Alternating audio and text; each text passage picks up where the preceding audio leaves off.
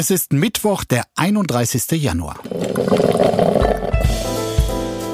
Apokalypse und Filterkaffee. Die frisch gebrühten Schlagzeilen des Tages mit Markus Feldenkirchen.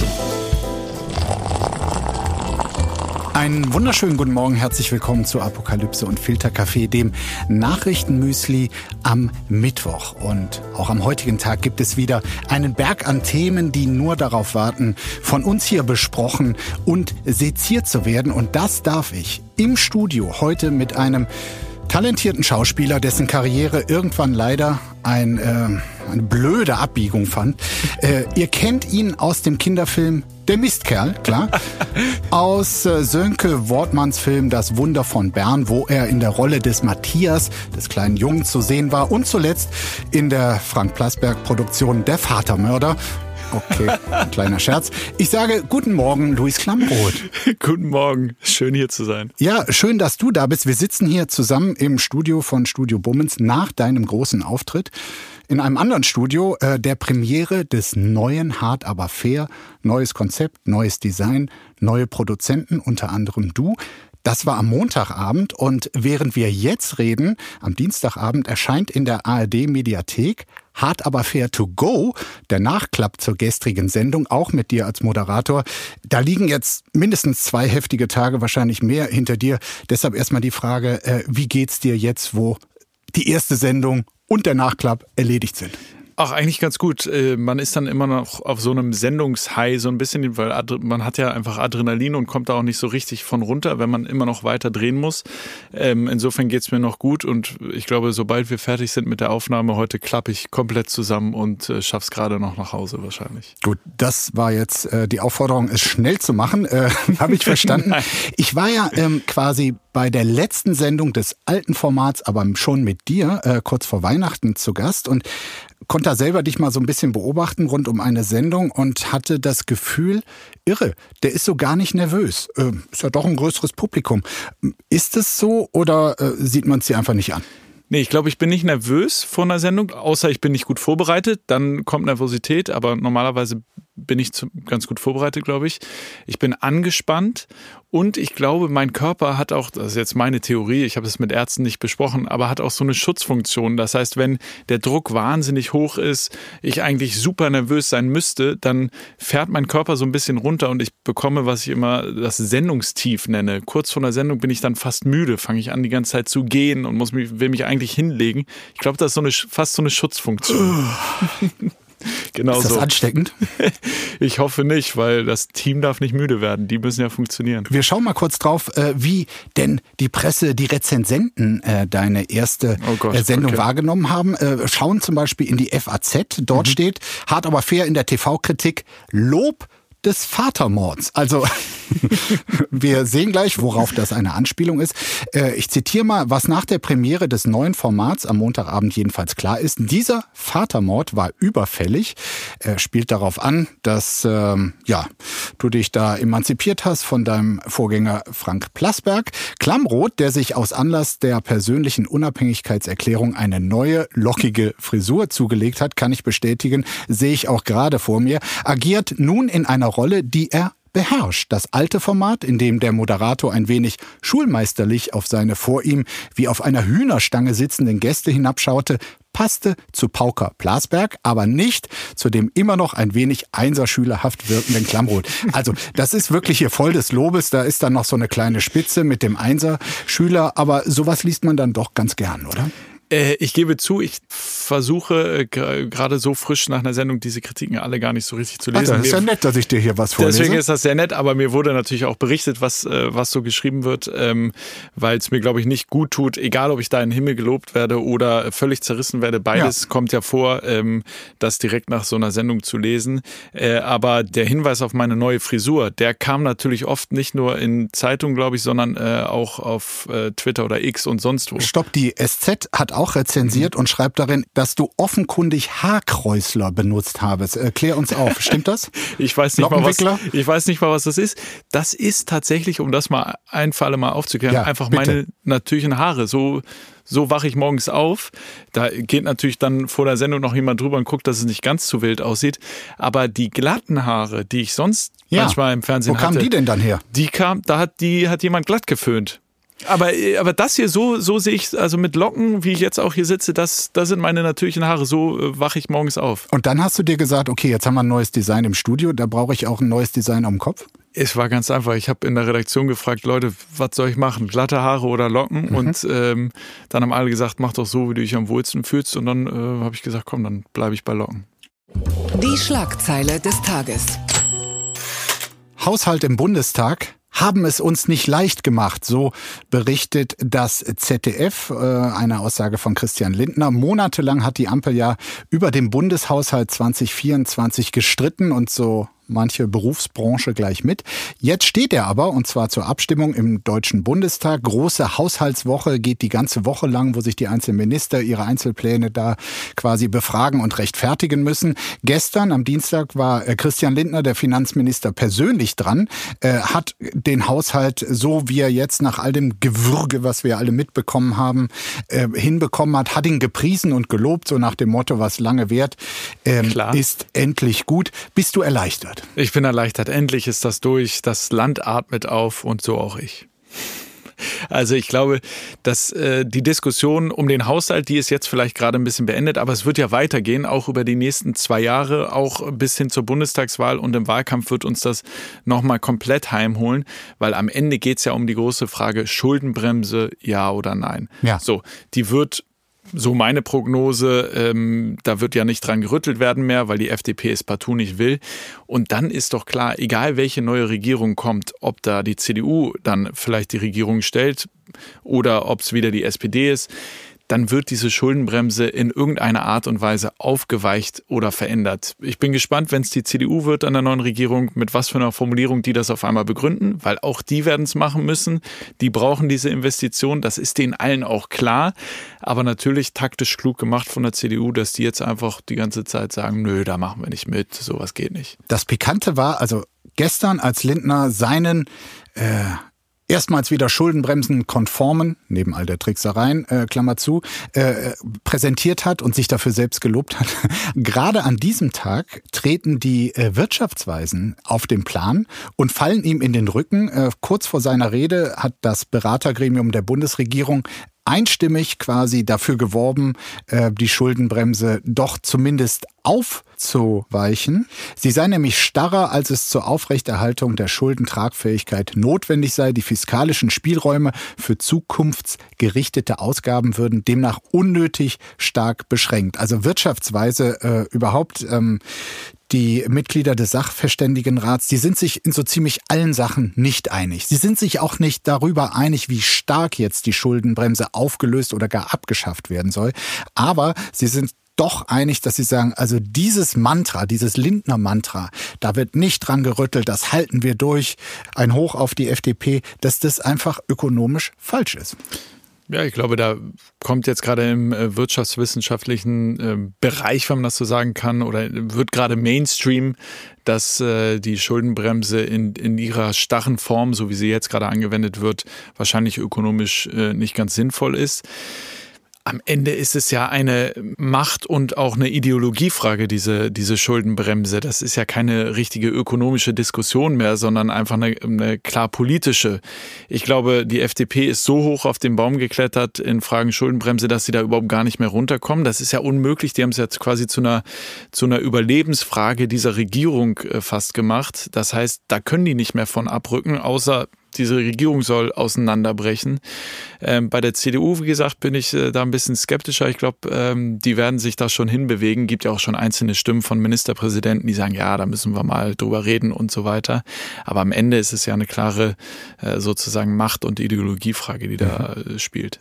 Heute im Bundestag übrigens sehr, sehr viel los. Es geht äh, los am Vormittag mit äh, dem nachgeholten Gedenken für die Opfer des Holocausts. Und dann, ich habe ja schon gesagt, äh, Haushaltswoche, das geht die ganze Woche über und um 12 Uhr steht die Generaldebatte an. Formell wird da über den Haushalts Plan des Bundeskanzleramts äh, gesprochen, also soll da gesprochen werden. Der ist jetzt eigentlich unbedeutend, außer äh, wenn er jetzt sein Amt doch wie geplant irgendwie vergrößern wollte. Aber nein, das ist dann immer die sogenannte Elefantenrunde, wo es zur Generalabrechnung mit dem Bundeskanzler, mit der Regierung geht. Also erst wird Scholz reden, dann wird eben Friedrich Merz äh, da kräftig einheizen. Das ist immer schon ein Schauspiel. Schaust du dir sowas an? Ja, ich liebe Phoenix and Chill. Also ähm, das mag ich wirklich gerne. Dann sitze ich davor, schreibe mit Freunden und äh, kommentiere das. Das sind ja so ein bisschen die Highlights dieses, dieses Parlaments. Sonst sind da ja auch echt oft dröge Sitzungen, die unfassbar langweilig sind, ist ja nun mal auch ein Arbeitsparlament. So, da wird halt eben auch gearbeitet und vieles davon ist einfach langweilig. Aber das sind dann so die paar Highlights im Jahr, die, äh, die dann auch immer ganz lustig werden und äh, wo dann einige natürlich auch zu rhetorischen Höhenflügen ansetzen. Und Friedrich Merz ist ein absolut starker Redner. Der wird da äh, wieder richtig einheizen. Das hat mich überrascht. Landwirtschaft schwer in Rage, so berichtet es die Zeit. Ja, in der Nacht von Montag auf Dienstag ist es in Hamburg zu einer brenzligen Blockade des Hafens gekommen. Rund 175 Landwirte hatten dabei die Hafenzufahrt mit ihren Traktoren blockiert und konnten Dienstagmorgen nur mit großer Mühe der Polizei zum Aufgeben bewegt werden. Sie kippten dort Mist auf die Straße, legten ein kleines Feuer, auch Pyrotechnik soll gezündelt worden sein. Wer die Aktion organisierte, ob sie spontan oder lange geplant war, das alles liegt für die Polizei noch im Dunkeln. Eine offizielle Anordnung, die Blockade aufzulösen, beeindruckte die Landwirte ebenso wenig wie Durchsagen per Lautsprecher. Die Bauern in Gewahrsam zu nehmen und die Traktoren einfach selbst wegzufahren sei rechtlich und praktisch schwierig, hieß es, und sie abschleppen zu lassen sei aufgrund des schieren Gewichts der Traktoren praktisch unmöglich. Ja, wenn man solche Schilderungen dann liest, dann fragt man sich doch, werden die Bauern jetzt doch zum radikalisierten Mob oder sind das dann doch nur ein paar, naja, schwarze Schafe? Ach, ich, als ich die Meldung gelesen habe, ehrlicherweise musste ich erst mal lachen, weil das, die kam ja just an dem Tag, als die letzte Generation entschieden hat, wir hören auf mit Straßenblockaden, ja, weil sie das offensichtlich äh, das gemerkt haben. Das ist die Wachablösung. Irgendwie, genau, das ist die Wachablösung. So, letzte Generation hört auf damit, jetzt fangen die Bauern an. Das äh, fand ich schon äh, sehr lustig. Vor allem, was haben die Heinis mit diesen Häfen? Ich verstehe auch nicht, warum die Landwirte da die Häfen blockieren. Ich war ja auf äh, der Und Robert Bauern Hagebeck war noch nicht mal für den Hamburger Hafen angekündigt. Das stimmt, das stimmt. Ich war äh, auf einer Bauerndemo unterwegs, auf der äh, einen großen in Berlin, äh, habe da auch mit vielen Landwirten gesprochen. Das, was ich schon beeindruckend fand, da geht es offenbar gar nicht darum, ob jetzt der Agrardiesel oder die grüne Plakette kommt oder nicht kommt oder weggenommen wird oder so, sondern die sind wirklich einfach wahnsinnig frustriert insgesamt. Ja, die Maßnahmen, die da diskutiert wurden, die waren so ein bisschen der Tropfen, der das fast zum Überlaufen gebracht hat. Aber da ist eine wahnsinnige Frustration mit der Bundesregierung, wahrscheinlich nicht nur mit dieser, sondern auch denen davor, dass die das Gefühl haben, sie wurden und werden nicht richtig gehört.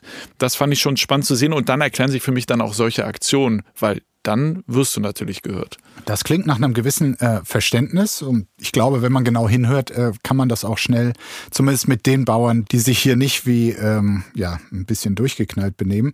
Ein Highlight aus deiner Sendung war übrigens, äh, dass du dann zitiert hast, einen Antrag, den die Union im Bundestag bestellt hat, dass Leute, die also da ähm, Straßen blockieren und sich da festmachen und äh, andere Leute damit schaden, dass die stärker bestraft werden. Das hast du an den CDU-Generalsekretär Linnemann so zitiert und dann gefragt, also müssten die Bauern jetzt äh, in den Knast oder so. Und dann hat er sich doch nicht entblödet zu sagen, nein, nein, das galt für die Klimakleber. Ne? ja gut, also es ging ja noch weiter und er hat dann, äh, er hat es ja dann eingeordnet und meinte, das äh, gilt dann sowohl für die Klimakleber als auch, als auch für die Landwirte. Aber ich fand schon, es ist natürlich schon interessant zu sehen, dass bei, wenn die letzte Generation Straßen blockiert und äh, für Verkehrsstaus und so weiter sorgt, ist die Empörung mhm. riesengroß. Wenn die Landwirte das machen, und das haben sie jetzt in Hamburg nicht zum ersten Mal getan, sondern Sternfahrten auf Autobahnen und so weiter, dann ähm, sind das erstmal berechtigte Proteste und das muss man aushalten und, und, und. So, da ist schon zweierlei Maß. Da du es ansprichst, was hältst du von der Ankündigung der äh, letzten Generation, auf äh, Klebeaktionen zu verzichten, keine Straßenblockaden mehr?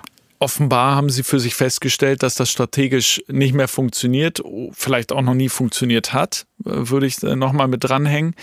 Ähm, und dass sie dann ihre, ihre Strategie ändern. Ich glaube ja jetzt, soweit ich es gelesen habe. Du als knallharter, hart aber fair Moderator würdest du jetzt nachhören und was hältst du davon? Ja, ich bin ja noch nicht zu Ende. So. Herr Feldenkirchen, lassen Sie mich doch einmal ausreden, ja, okay, würde ich jetzt okay, als, okay. als Kommen Gast Sie bitte zum. Punkt. ähm, ist, dass die neue Strategie ja sein soll, Spontanversammlungen, ähm, also auch ähnlich quasi nicht angemeldete Proteste. Und ich glaube, sie wollen ja auch, soweit ich es gelesen habe, Politikerinnen und Politiker äh, auflauern und sie konfrontieren. Oh.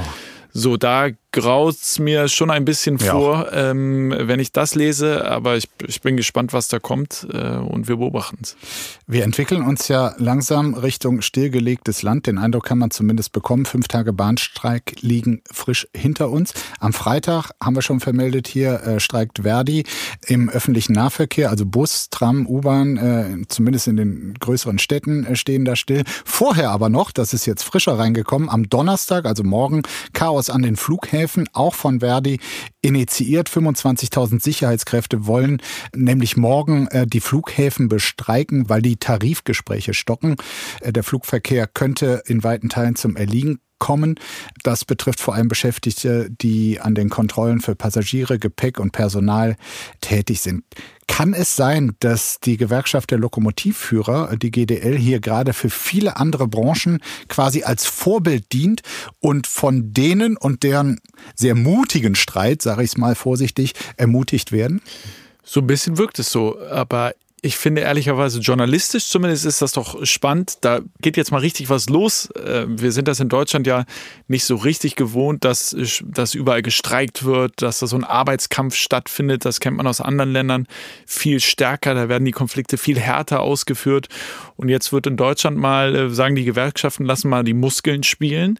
Ist natürlich auch immer bei diesen Streiks, sind natürlich auch immer Machtfragen bei Gewerkschaften spielen da ja auch eine Rolle. Das finde ich ja immer ganz spannend. Also die müssen ja auch für ihre Mitglieder sozusagen Dinge erkämpfen und manchmal überziehen sie den Bogen auch. Ich glaube, hier ist der Bogen gar nicht überzogen, sondern die legen ja erst los. Ja. Aber ich finde das erstmal ganz spannend zu beobachten, dass da jetzt, dass es jetzt mal ein bisschen abgeht. Äh, sonst setzen die sich in einen Konferenzraum in irgendein Hotel, einigen sich und dann liest man eine kleine Meldung. So, jetzt äh, wird so ein bisschen mal äh, der Flug- oder Zugverkehr halt lahmgelegt nervt natürlich, wenn man selber äh, Zug fahren muss, so wie ich das jede Woche mache zwischen Köln und Berlin. Aber man findet ja meistens irgendeinen Weg drumherum. Ganz weit vorne. Nordirland bekommt wieder eine Regierung, so schreibt es die Süddeutsche. Seit fast zwei Jahren weigern sich die nordirischen Unionisten mit dem Wahlsieger Sinn Fein eine Regierung zu bilden. In einer langen Nachtsitzung und von außen durch wütende Demonstranten begleitet keine Bauern, soweit ich weiß, haben sie sich nun aber doch auf einen Weg geeinigt. Um zu verstehen, welche Bedeutung das hat, muss man die nordirische Geschichte kennen. Vor 25 Jahren wurde das Karfreitagsabkommen geschlossen, das Jahrzehnte der blutigen Unruhen in Nordirland beendete. Dabei einigten sich die katholischen Republikaner, die gerne eine Wiedervereinigung von Nordirland mit der Republik Irland sehen, und die protestantischen Unionisten, für die Nordirland immer noch Teil des Vereinigten Königreichs ist und bleiben soll, Sie einigten sich unter anderem darauf, dass die nordirische Regionalregierung künftig zu gleichen Teilen aus Vertretern beider Lager bestehen soll. So, und jetzt hatte man bei der letzten Wahl ähm, die historische Situation, dass erstmals die Sinn Fein, also die, die Wiedervereinigung mit Irland will, dass die stärkste Kraft wurden. Das waren vorher immer nur die Großbritannien treuen Unionisten. Und auch im Zusammenhang mit diesen sehr komplizierten Brexit-Vereinigungen war es dann so, dass äh, die Unionisten Kommunisten sich weigerten, als Juniorpartner mit dem ehemaligen Gegner der katholischen Sinn Fein diese Regierung zu bilden. Deshalb zwei Jahre Stillstand. Insofern ist das, was da ähm, beschlossen wurde, schon auch historisch. Ich höre und schaue dir staunend zu. Ja weil ich keine Ahnung davon habe. Du verfolgst irische Politik gar nicht? Irische Politik gehört nicht zu meinem Spezialgebiet, aber ich werde mich da jetzt einlesen. Sehr gut. Vielleicht dann ein Irland-Special demnächst bei Hart, aber fair.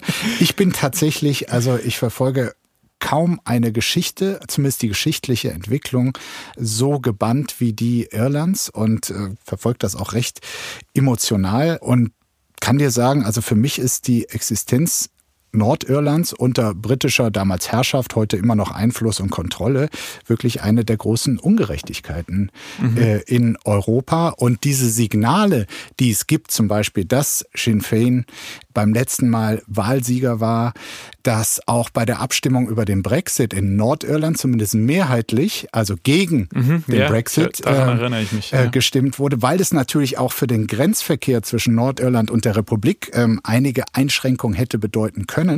Das zeigt mir, dass doch mit der Zeit irgendwie dieses durch aggressive Siedlungspolitik, protestantisch und damit pro-UK äh, geformte Nordirland, dass das wieder quasi zurück auf den irischen Pfad kommt und meine große Hoffnung, dass es da eines Tages äh, eine Wiedervereinigung geben wird. Siehst du mal, interessant. Was machen wir jetzt nach diesem Monolog? Einfach weiter oder? Nein, ich war super spannend. Ich frage mich, ähm, warum verfolgst du das so emotional und so eng und so nah? Ah ja, okay. Das hat natürlich persönliche Gründe. Ich habe in der neunten Klasse einen äh, Schüleraustausch mit Irland gemacht, war dort hm. drei äh, Wochen in einer Familie an der Schule dort und fand ähm, sowohl die Leute als auch ähm, diese Landschaft rund um Killarney einfach so toll. Ich bin dann auch in den Jahren zig Male dahin gefahren. Ah, ja. Geht's noch? ADAC-Monitor zeigt große Unzufriedenheit mit dem Stadtverkehr, so schreibt es die Tagesschau. Die Unzufriedenheit mit der Mobilität in den Städten ist gewachsen. Das zeigt der neue ADAC-Monitor in Köln. Stuttgart und Duisburg ist man besonders genervt im Straßenverkehr unterwegs, insbesondere im Auto. Der größte Konfliktherd sind hier die Parkgebühren.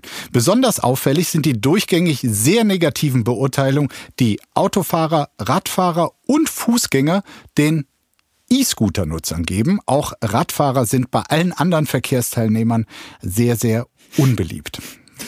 Das äh, wundert dich nicht?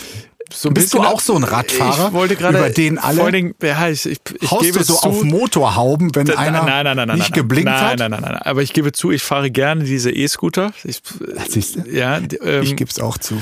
Und ähm, ich meine, ich liebe Köln. Ich fahre da viel Fahrrad und, und E-Scooter, aber es ist die absolute Vorhölle oder Hölle. Hölliger als in Berlin? Hölliger als in Berlin das jedes Mal lebensgefährlich, wenn ich da auch nur kleine Strecken mit Fahrrad oder E-Scooter zurücklege. Ich hasse es. Ich liebe die Stadt, aber das ist die Hölle. Was muss da geschehen aus deiner ähm, Sicht als Radfahrer und E-Scooterfahrer? Also, manchmal fahre ich da sogar auch mit dem Carsharing-Auto längs. Auch das ist die Hölle. Dieses ganze Verkehrskonzept dieser Stadt ist einfach so Man hat Eimer. das Gefühl, einfach nach äh, sieben Metern ist die nächste Ampel da, ne? Ja. Zum Beispiel. Das finde ich ja gar nicht so schlimm, sondern es gibt einfach keine Radwege. Man, man wird quasi direkt überfahren, wenn man mal äh, mit einem Fahrrad oder, oder einem anderen Verkehrsmittel über eine Kreuzung fährt. Nichts ist gekennzeichnet. Man schlägt sich so ein bisschen durch. Es ist einfach so rechte Stärkerin, habe ich das Gefühl da hat nicht irgendwer Schuld, also auch nicht die Autofahrer oder sonst wer, sondern es ist einfach, ich glaube, alle sind einfach geschockt davon, wie schlecht es in Köln gemacht ist, diese, mhm. die, die Verkehrsleitung da.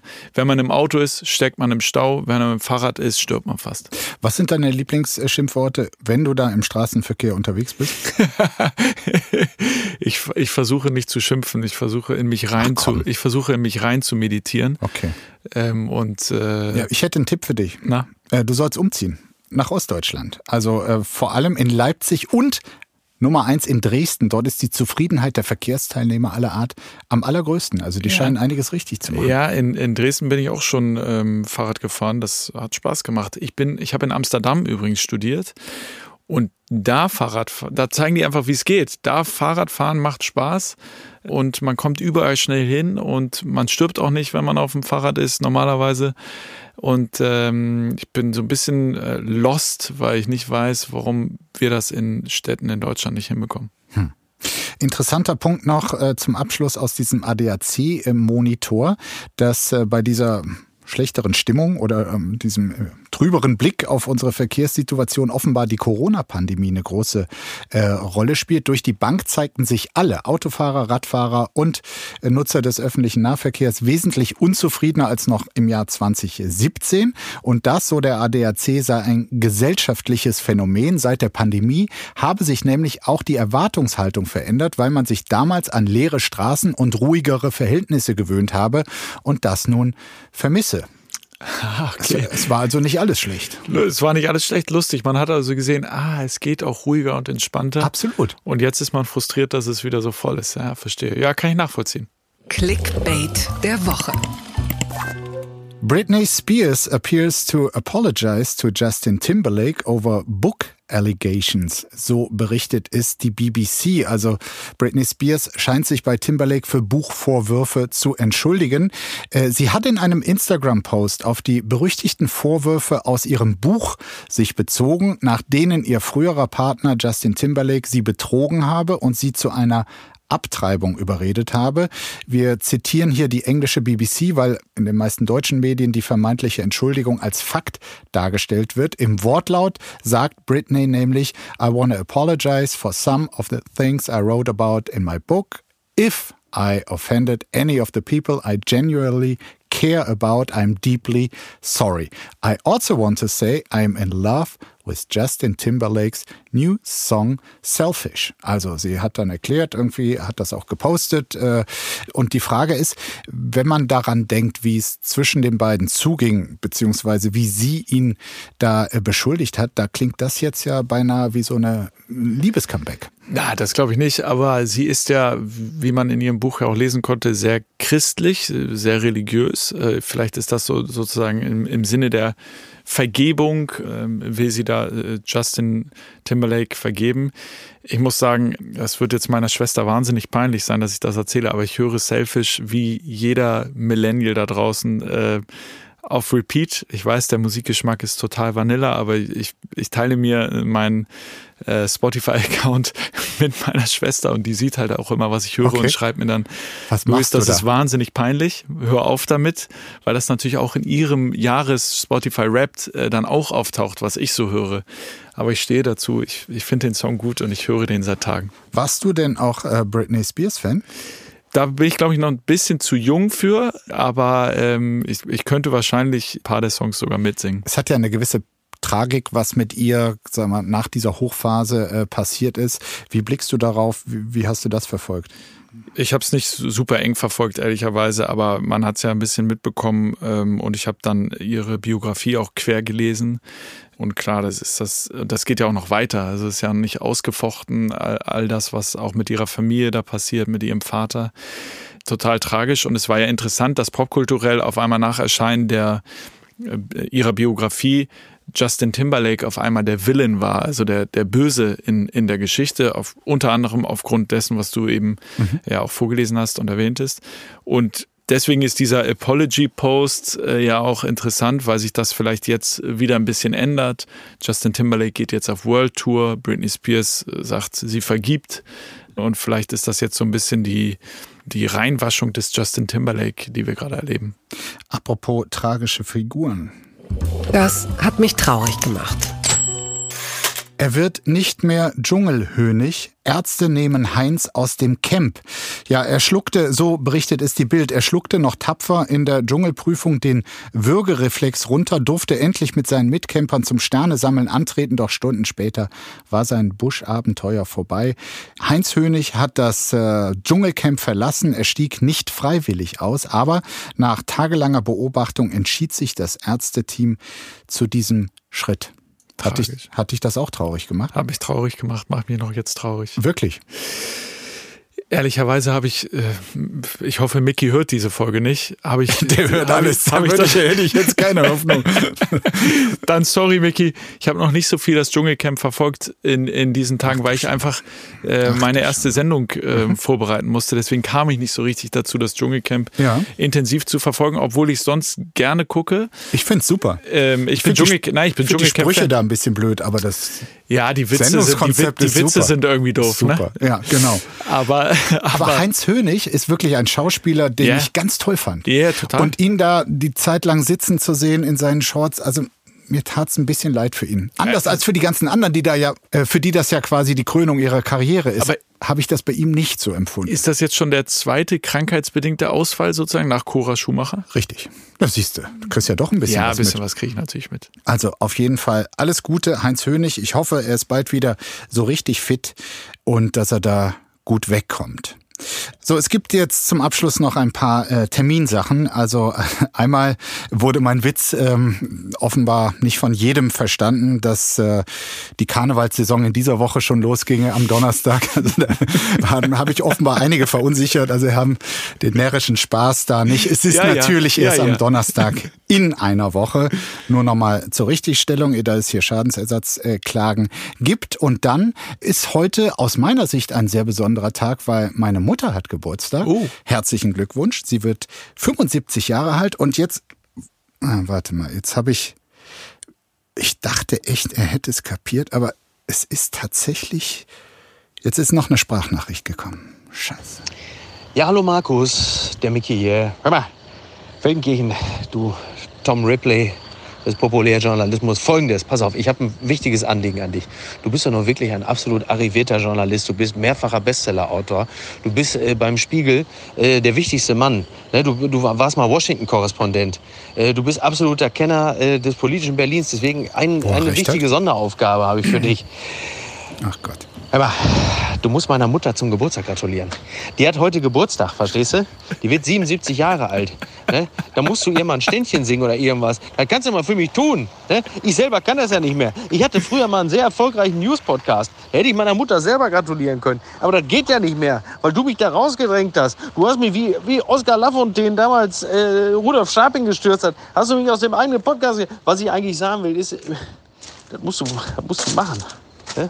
Mehr will ich doch gar nicht. Zumal die mir sowieso immer mit dir auf den Sack geht. Ja, zieh dich doch mal an wie der Feldenkirchen. Oh, guck mal, der Feldenkirchen, der war bei der Maisberger, der hatte so ein schön weißes Hemd an und du immer mit deinem Rollkragenpullover. Oh, guck mal, der Feldenkirchen, wie schön er die Haare hat. Guck mal, der Feldenkirchen, der geht rasiert zu Lanz. Oh, der Feldenkirchen, der hat aber so schöne Wimpern. Mein Gott, ich kann's nicht mehr hören. Tja, mein Lieber, das mit dem Geburtstagsglückwunsch, das hätte ich auch ohne deine semi-lustige Erinnerung gemacht. Ich weiß, wann unsere Mütter Geburtstag haben, am selben Tag. Denn, und das nur nebenbei, auch deine Mutter, Mickey, und ich sind inzwischen ganz dicke, so dicke, dass ich gern was für sie gedichtet habe. Liebe Brigitte, ich habe eine Bitte. Bleiben Sie um Gottes Willen abstinent von Schönheitspillen, denn schöner als sie, das sage ich laut, ist in ganz Kastrop Rauxel keine Braut, ohne ein einziges graues Haar und das mit 77 Jahren. Wir feiern heute mit tausend Kerzen die beste aller Beisenherzen. Alles, alles Liebe zum Geburtstag, ihr Markus. Oh, da schmilzt man ja dahin. Luis, ähm, schön, dass ich dich zum Schluss noch zum Schmelzen gebracht habe. Es hat mir großen Spaß gemacht. Vielen Dank, dass wir heute reden konnten und alles Gute für das neue Hart aber fair. Danke dir, großen Spaß gemacht. Danke, Markus. Einen schönen Tag dir. Dir auch. Tschüss. Ciao. Apokalypse und Filterkaffee ist eine Studio Womans Produktion mit freundlicher Unterstützung der Florida Entertainment. Redaktion Yannick Schäfer. Executive Producer Tobias Baukhage. Produktion Hanna Marahiel. Ton und Schnitt Niki Franking. Neue Episoden gibt es täglich. Überall, wo es Podcasts gibt.